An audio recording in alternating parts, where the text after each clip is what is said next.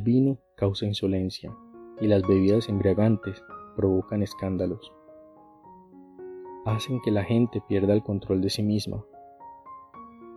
El enojo del rey es como el rugido de un león. El que lo provoca puede perder la vida. El que evita la contienda es digno de respeto, pero el insensato se meterá de lleno en ella. En la época de siembra, el perezoso no siembra nada.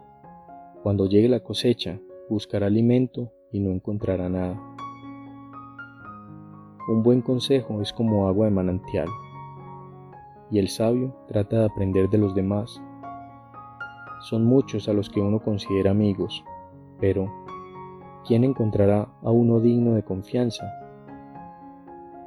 El hombre bueno vive con integridad. Qué afortunados son los hijos que vienen después. Cuando el rey se sienta en el tribunal, descubre el mal con solo mirar. ¿Quién se atreve a decir, he hecho siempre lo correcto, nunca he pecado? Pesas falsas y medidas adulteradas, ambas cosas las detesta el Señor.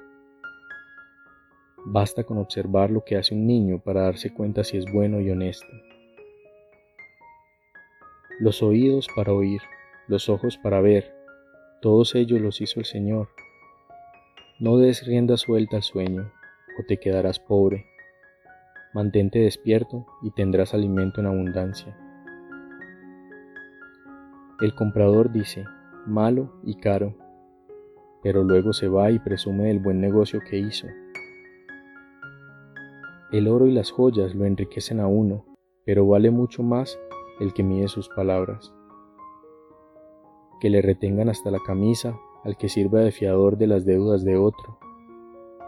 Sabe bien el pan que se consigue estafando a los demás, pero después será como llenarse la boca de arena. Busca buen consejo al hacer tus planes. Se necesita una buena estrategia para librar una guerra. El chismoso no es digno de confianza. No busques la amistad del que habla demasiado. Al que se atreva a maldecir al papá o a la mamá, se le apagará la lámpara en medio de la más terrible oscuridad. Las riquezas conseguidas fácilmente no llegan a feliz término. No te vengues de quien te haga daño, deja eso en manos del Señor, y Él te hará vencedor. El Señor detesta el uso de pesas falsas y condena el uso de balanzas adulteradas. El Señor tiene en sus manos el destino del ser humano. ¿Quién podrá entender lo que pasa en su vida? Queda atrapado el que le hace una promesa a Dios a la ligera y luego la reconsidera.